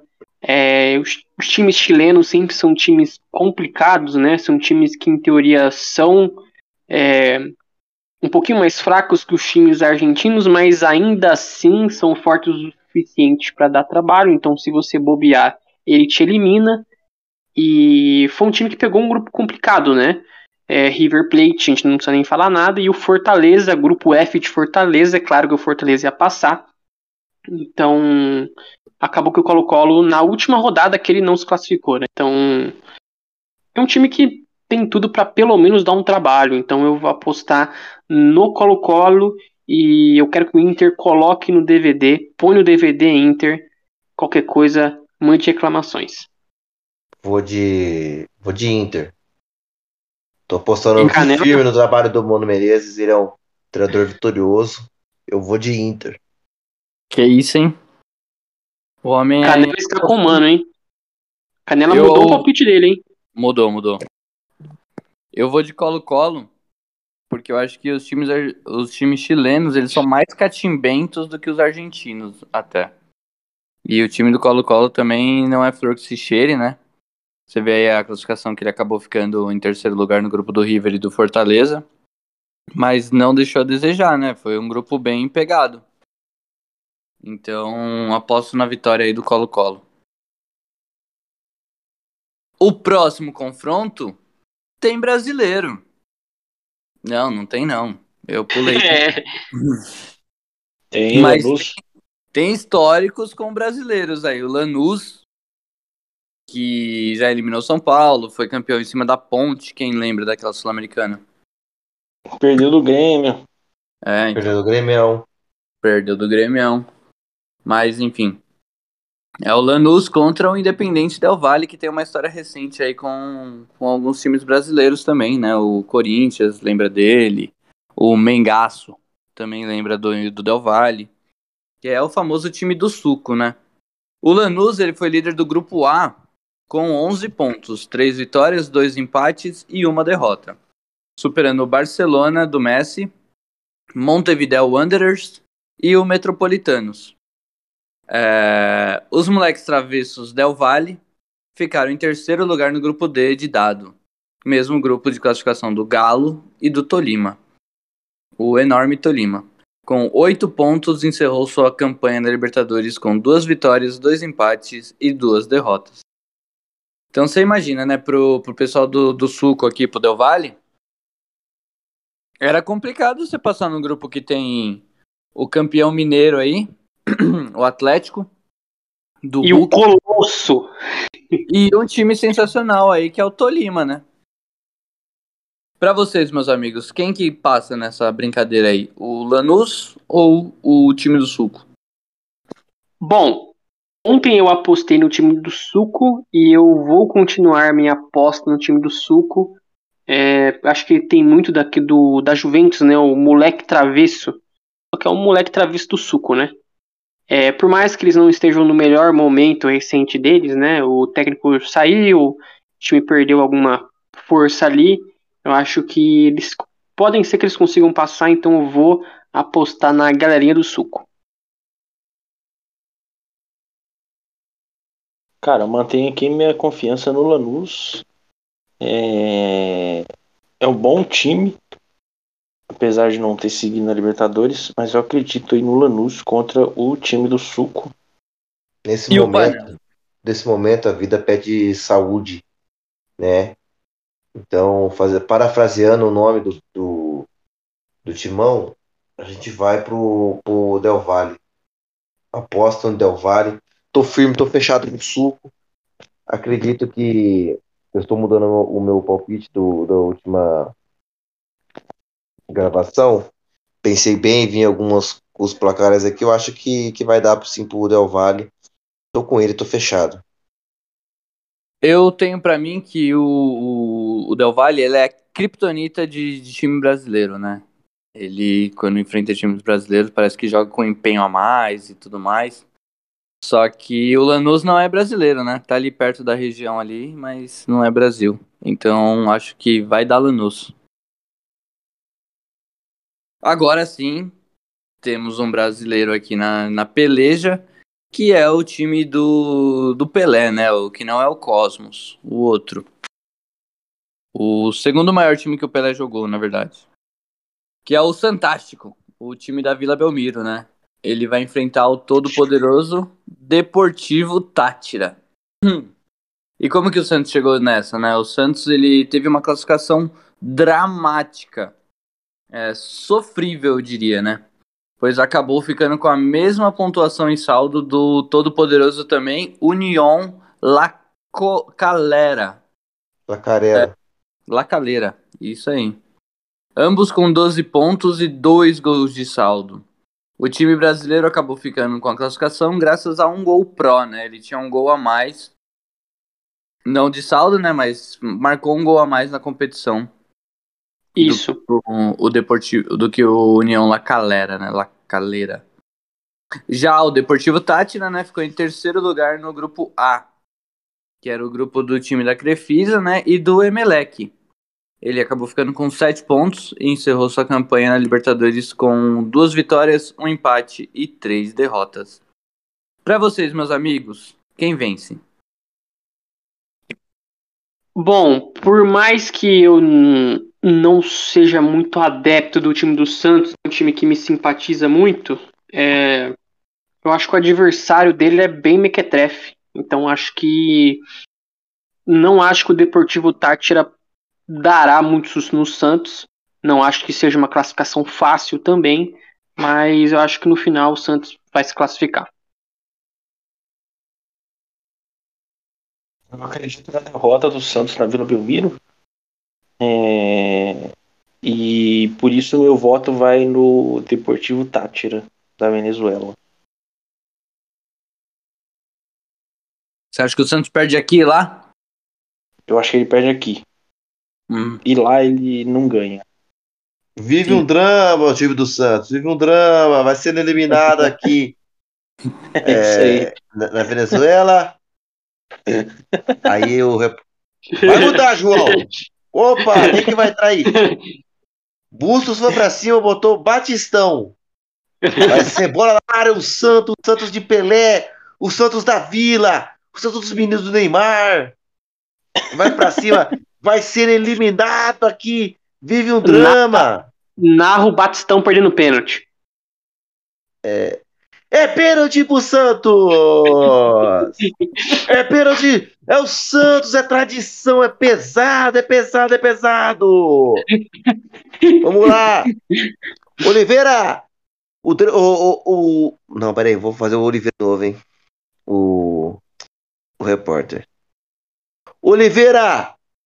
E ficou bravo aqui, o pessoal do Tátira tá reclamando demais Tá reclamando muito, o juiz advertiu já com o amarelo aqui o Gutierrez, treinador do Tátira. Isso não importa, Santos vai classificar. Vai na bola, Batistão. Batistão, Batistão na bola. Com, com currículo.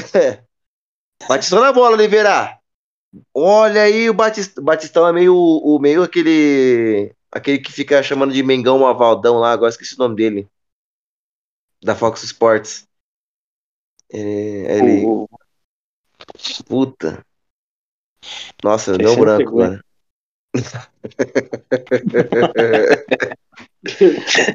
Batistão, partiu. Não sente o peso, Batistão, para classificar pra fora. Não! Não, mandou muito longe.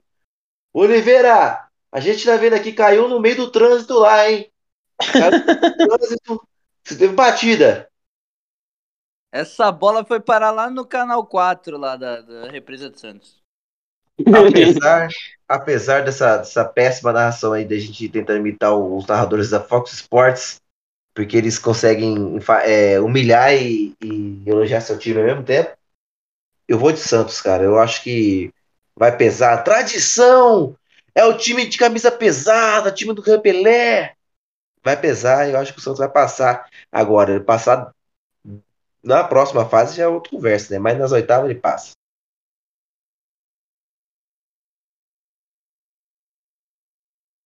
Bom, eu acredito também que o Santos é, não teve vida fácil aí na, na fase de grupos, né? Não vai ter ainda vida fácil é, nas oitavas, mas acaba passando sim.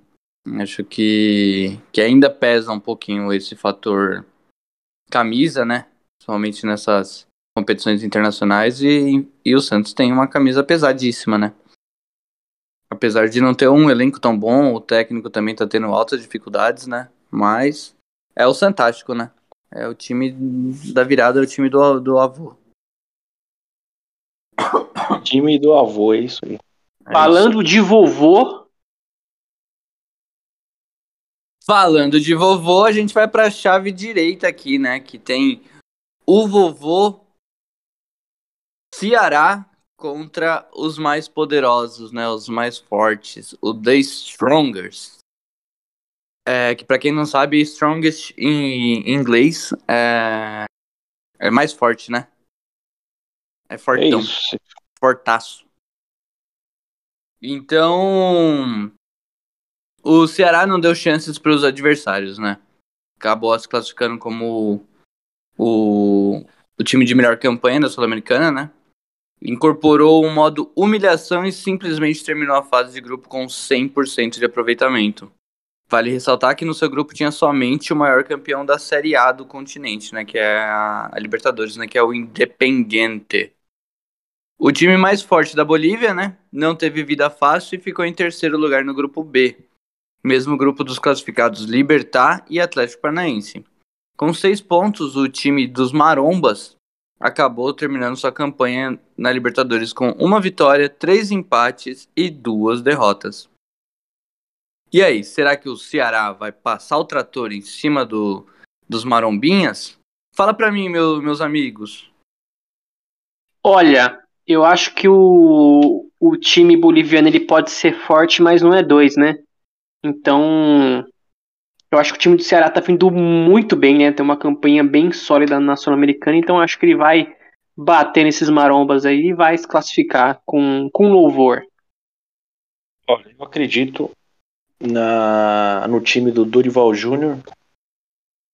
E eu acho que o Ceará tem tudo para passar né, desse confronto, apesar de quando o time tá muito bem, né, a gente tem que tomar cuidado. Mas eu torço pro Ceará e o meu voto vai pro Ceará. Bom, eu acompanho o Renan. Eu vou, vou, vou de Ceará também. Sem muitas explicações, só acompanho ele. E é, o narrador que eu tentei imitar aí é o João Guilherme. Boa, saudoso João Guilherme. É, eu vou, vou diferente dos meus amigos aqui, porque se o Ceará continuar vencendo, ele vai manter a melhor campanha né, da, da Sul-Americana. E isso atrapalha muito a vida do meu São Paulo, né?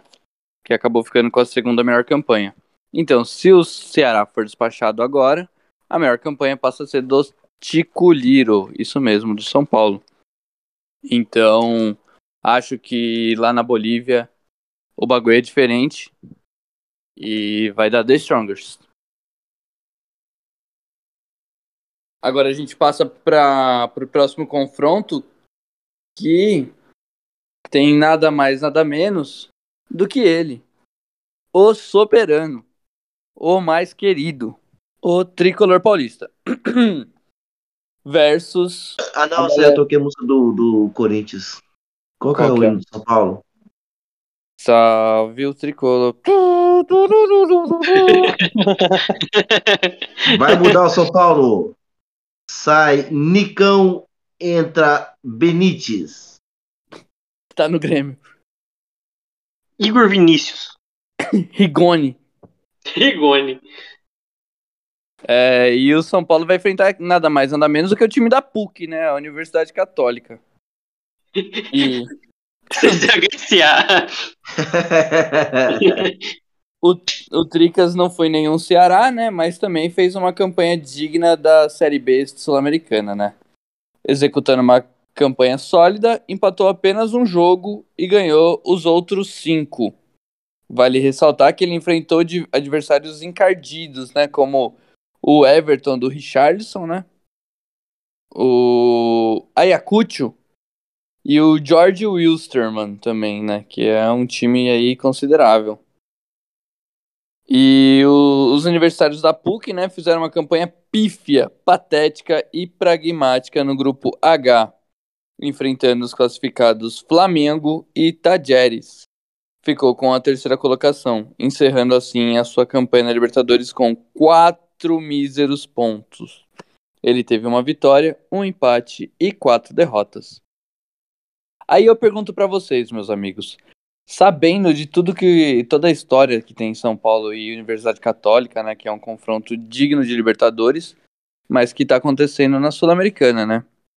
Último, os últimos confrontos aí o Rogério Ceni como goleiro defendeu até pensamento, foi é, alvo da mídia, né, lá da do Chile que, que falou que ele fez milagres e tudo mais que quando você olha nas redes sociais, né, quando anunciaram o confronto, a galera falou, nossa, graças a Deus que o Rogério não é mais jogador de São Paulo, né? Aí nessa os caras descobrem que ele é o técnico, né? Então acabou que, que não vão se livrar tão cedo aí do, do nosso querido goleiro narigudo, agora técnico. Pra vocês, você vive um dilema, né? Você vive um dilema interessante pra sua vida. Eu acho que você, você decidir entre a sua religião e seu time. Quem que você decide? É, acho que o, você escolhe. o São Paulo, É, ele, ele é religião também, pô. Eu sei, mas você tem que decidir entre as duas. Qual Eu você decidiu, Paulo você dessa ser vez. excomungado. Existe um caminho, Altair. Só existe um caminho.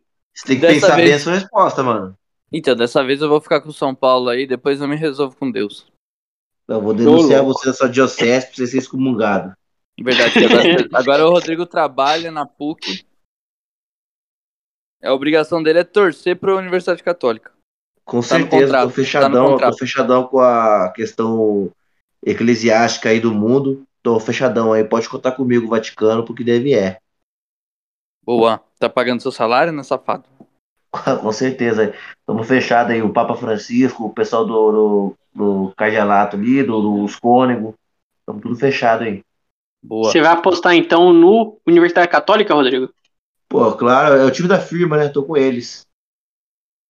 Olha, eu acho que esse, pra mim, tende a ser um, um confronto desequilibrado, não pelo por mérito do São Paulo, mas talvez por demérito do, do Universidade Católica, que eu acho que ele fez uma campanha bem ruim num grupo que talvez não seria tão desafiador assim, né? Tirando, claro, o Flamengo. Mas os outros times acho que daria pra esse time meter mais quatro pontos, sabe? Então, acho que o São Paulo deve passar. E você, Renan? O que, que você acha desse Olha, confronto? eu, eu, se você quando eu tava apresentando aí o confronto, você, você tava meio que narrando o roteiro da desgraça pro São Paulo, Sim. que é a fase de grupos perfeita, enfrentando um clube que não tá bem. Então, pra mim isso aí é, é claro que vai ser é 2 a 0 para a Universidade Católica no Chile e aquele amargo 1 a 1 com falha do Arboleda no Morumbi. Então é Ah, isso. que foda. É o jogo que, quando só depende do São Paulo, ele se lasca. É isso. Você É isso. falou tudo aí. Mas vamos lá, né? A gente tem o confronto ainda do, do Dragão Atlético Goianiense contra os Olimpianos, né? A galera do Percy Jackson lá. É, a locomotiva rubro... Oi? É o Smog contra os Olimpianos. Isso, o Smog. A locomotiva rubro-negra demonstrou grande poderio e se classificou num grupo complicado com 13 pontos, né? O time goianiense superou a LDU, o Antofagasta e o nosso querido merda. ex-time do, do Crespo, né? Defensa e Justiça. Já o time dos Olimpianos foi eliminado da Libertadores por um mísero gol de- saldo, meu Deus do céu. Nossa. que isso, cara? Tá sugando, tá drenando tua energia, velho. Tá drenando tua energia aí, mano. Tá feio o bagulho, né? Passou um dementador ali do lado da Cara, Ele. Ah, meu Deus! O tradicional time sul-americano né, do Olímpia encerrou sua campanha em terceiro lugar no grupo G, ficando atrás dos classificados Colón e Cerro Portenho. É, na campanha ele fez duas vitórias, né, dois empates e duas derrotas. E aí, minha turma? Vai dar pro time da Juma ou pro time do, do Percy Jackson? Bom, é, time da Juma. acho que o gato mordeu ele. Mordeu nas bolas agora. Ai, meu Deus! o gato tá arranhando geral. Bom, acho que o time da Juma, por mais que tenha feito uma campanha boa, se classificou, né? Um, É. e num grupo difícil com LDU, Defen Defensa e Justiça. Então, E é, tem tudo pra. Autofagasta. Então, é, é que o Autofagasta não é tudo isso, né? Mas os outros já tem mais nome. É... Então, é um time que tem tudo pra equilibrar, né? Esse confronto. Não acho que é um confronto que deve ser ganho, que um dos dois vai ganhar fácil. Mas eu acho que apesar do Olímpia ser um time mais tradicional, não acho que ele esteja tudo isso, né? Mas eu acho que na ponta do lápis, eu acho que nessas horas que o confronto é equilibrado, é, talvez um certo peso de camisa e é, tradição pese um pouquinho mais. Então eu vou acabar apostando no Olímpia mais por isso do que por outra coisa. Porque eu acho que na ponta do lápis, jogador por jogador, tende a ser um confronto bem equilibrado. Mas eu vou com o time, com a galera do Percy Jackson. O... Olha, o Defensa e Justiça parece nome de, de time de aluno de direito, né? Que vai fazer graça. É, tem um técnico muito bom, né? Que é o famoso cabelo de chapinha. É o Sebastian. Não sei o sobrenome dele, mas é bom. Ele é bom. Eu vou votar aqui no, no Defensa e Justiça porque ele defende a justiça. Por isso. Então, mas no caso a gente tá falando do Olímpia. é, o confronto é Atlético Goianiense e Olímpia. Então aposta ah, no mas Defensa não é e Justiça. Defesa e Justiça? Não, não pô, é Olímpia. Eliminado. Falaram aí, pô. Pô, foi mal, entendi. Defesa e Justiça. Não, É que o Defesa e O Atlético eliminou. Ah, é verdade. Ô, eu gosto tanto do Defesa e Justiça, cara. Achei que ele tava aqui. Não, já É, foi. já. então, voltando aqui ao meu palpite, errei tudo. Eu voto no Olímpia, claro, né? Com certeza. Bom, ontem eu tava com um placar aqui que eu apostei no Olímpia. Porque eu, fala, eu falei que o, o Olímpia me remetia ao Ortigosa. Quem lembra do Ortigosa? É verdade. Fizeram Jogou em Palmeiras, Cruzeiro. É. Vocês Isso. fizeram a pesquisa aí e viram que não tinha nada a ver o Ortigosa com o Olímpia. Daí É, mas eu vou ele mudar tá jogando meu- no Paraguai ainda. É, tá. No Cerro. Isso. Mas não tem nada a ver com o Olímpia. Então eu vou mudar meu placar aqui e vou torcer pro Dragão do, do Cerrado. Pô, eu vou manter meu, meu voto. Eu vou tô fechadão com o pessoal aí dos Olimpianos. e torcendo aí pela felicidade do Percy Jackson. Eu acho que o, o Atlético Goianiense tá meio instável com o Jorginho, então. Pra esse tipo de competição eu não sei, viu?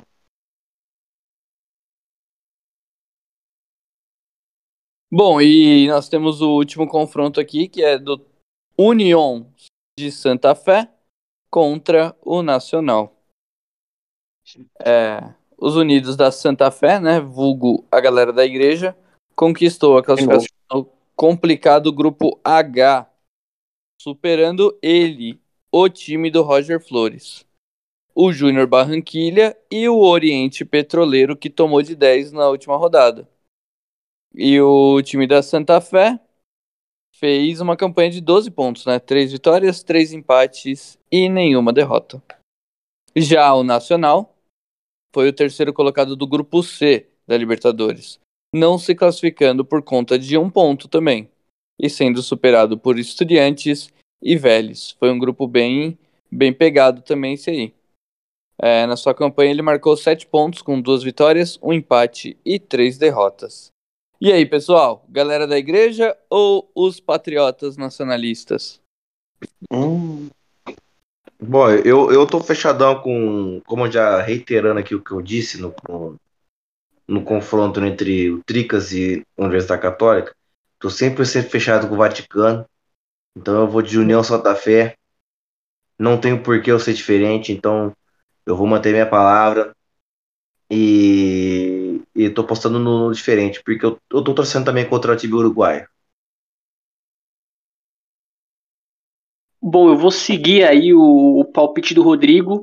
Acho que o União Santa Fé, a turma do Vaticano aí, fez uma campanha boa no, na fase de grupos, né? E teve um grupo difícil.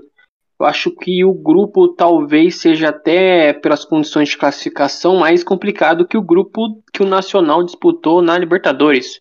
Acho que era um grupo até mais embaçado, assim, né? Porque como o time um, tinha um time mais fraco e outros três times ali do mesmo nível, para uma vaga fica uma competição mais, mais difícil, né? E ele conseguiu se classificar.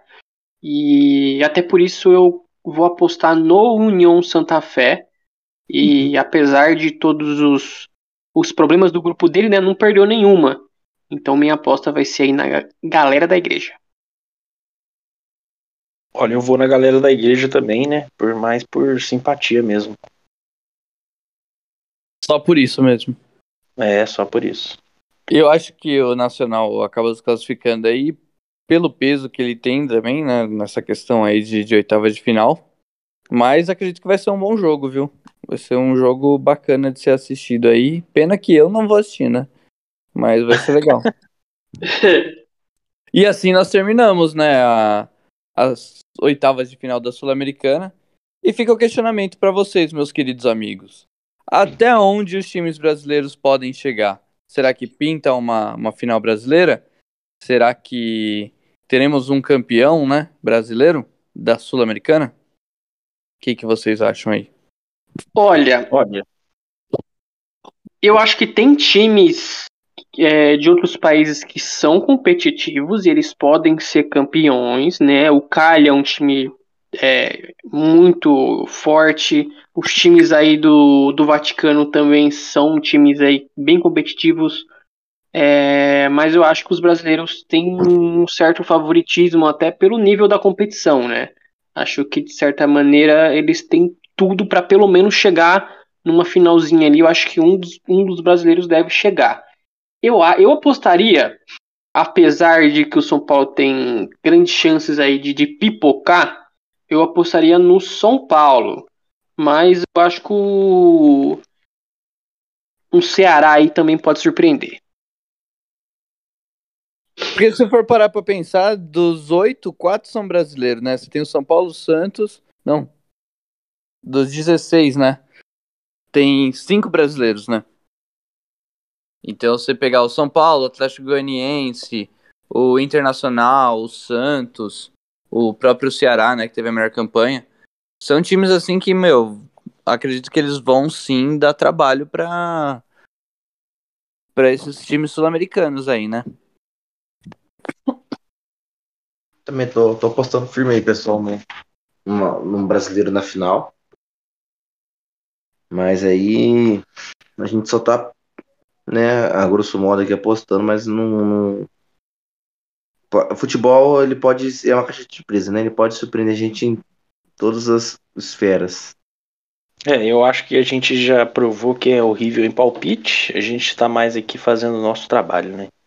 Eu acho a, né, na Libertadores especificamente o chaveamento ali tá muito bom. Assim, tá muito bom mesmo. Vai depender do, do futebol aí dos times brasileiros, né? Se vai ah, fazer jus aí a uma final ou não.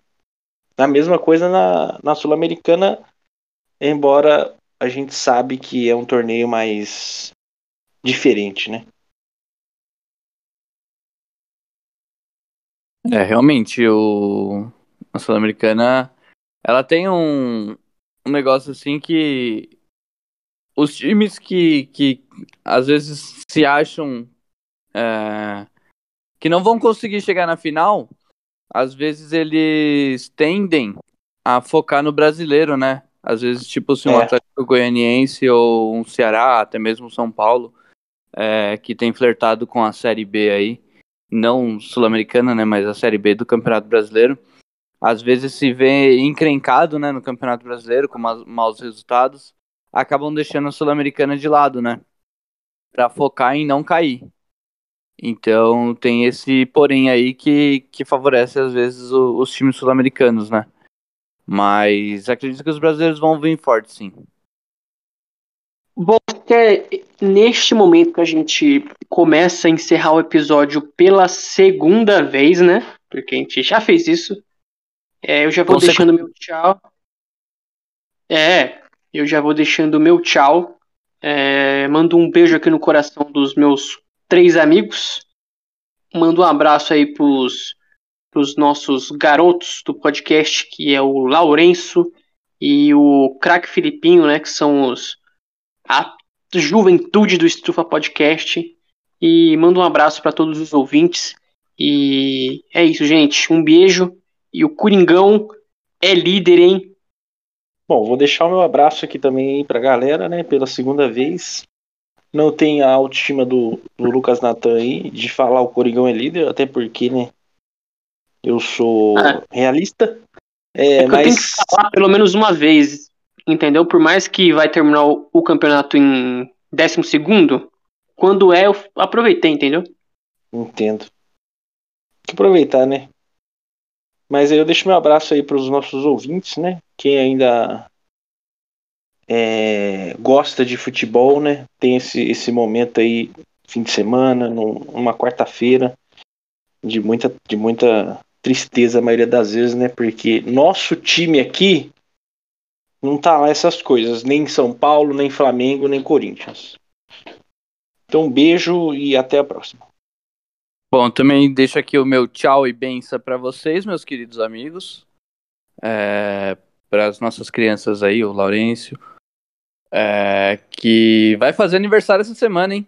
Dia 12 aí, ó, dia das, da, da criança, né? O Lourenço.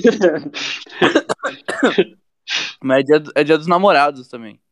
E dia do Lourenço aí. Então vai ter uma festinha no Charada Burger. Todos estão convidados aí. Porra! É, vamos comemorar aí o aniversário do, do garoto aí, o Pibidouro. E fica aí meu abraço aí para todos os nossos ouvintes, nossas ouvintes. E tamo junto, galera. Continua usando máscara aí porque o bagulho tá feio, muita gente morrendo. Eu tô tossindo pra porra, mas não aguento mais fazer teste, galera. Meu nariz é, tá... A gente viu aí. Pessoal, um forte abraço a todos e como reforçando o último pedido do Altair, se protejam fortemente. Também deixar um abraço aí para os garotos do Estufa Podcast. Em especial aí também para o aniversariante do dia 12, Lourenço. E é isso, galera. Vamos, vamos vencer. E a música, Nathan? Deixa a música pro. Deixa a música pro Laurenzio aí, pô, aniversário dele. Isso. Escolhe uma música pro Laurenzio aí, ó, Alter. Uma música pro Laurenzio. Putz, olha só como eu sou um, um, um péssimo. Não tem nenhum. Ô, louco, velho. Nenhum Spider-Man. Spider ele, gosta, ele gosta de pagode, mano. Ele gosta de pagode. ele é um moleque pagodeiro. Gosta. Ele, ah, ele gosta de pagode? Não, ele, então ele, deixa pra ele, ele aí. Gostava de, de uma quintal, música que é... ele cantava do o Dengo quintal, do Mumuzinho. É. é uma música que ele gosta muito aí. Essa eu acho que é um bom pedido aí, hein? Então põe aí, mano. Dengo Nego, Dengo Nego é uma musicão do Mumuzinho. Fica aí pro, pro Laurence aí na sua homenagem. Toda noite eu sonho ouvindo a sua voz e o meu corpo tão carente pede nós. Tudo está do mesmo jeito do jeito que você deixou. A flor na mesa de jantar e a nossa foto que empoeirou. Do jeito que a gente decorou, detalhes nossos pela casa. Já faz um tempão que a gente não se vê, mas tenho fé que logo passa. Miragem desse amor e o nosso cobertor, o seu perfume, o travesseiro. Na cama um lençol e aquele bebidol Nos veja amando no chuveiro E a sua lingerie ainda está aqui E a frase de batom no espelho Um tchau coração, tô na interrogação. Espero ainda o dia inteiro Se a saudade fosse procurar. Já pedi pra ela te avisar. Nosso quarto tão tristão emudeceu. E o sol não vendo a gente se escondeu te procurar Já pedi pra ela te avisar.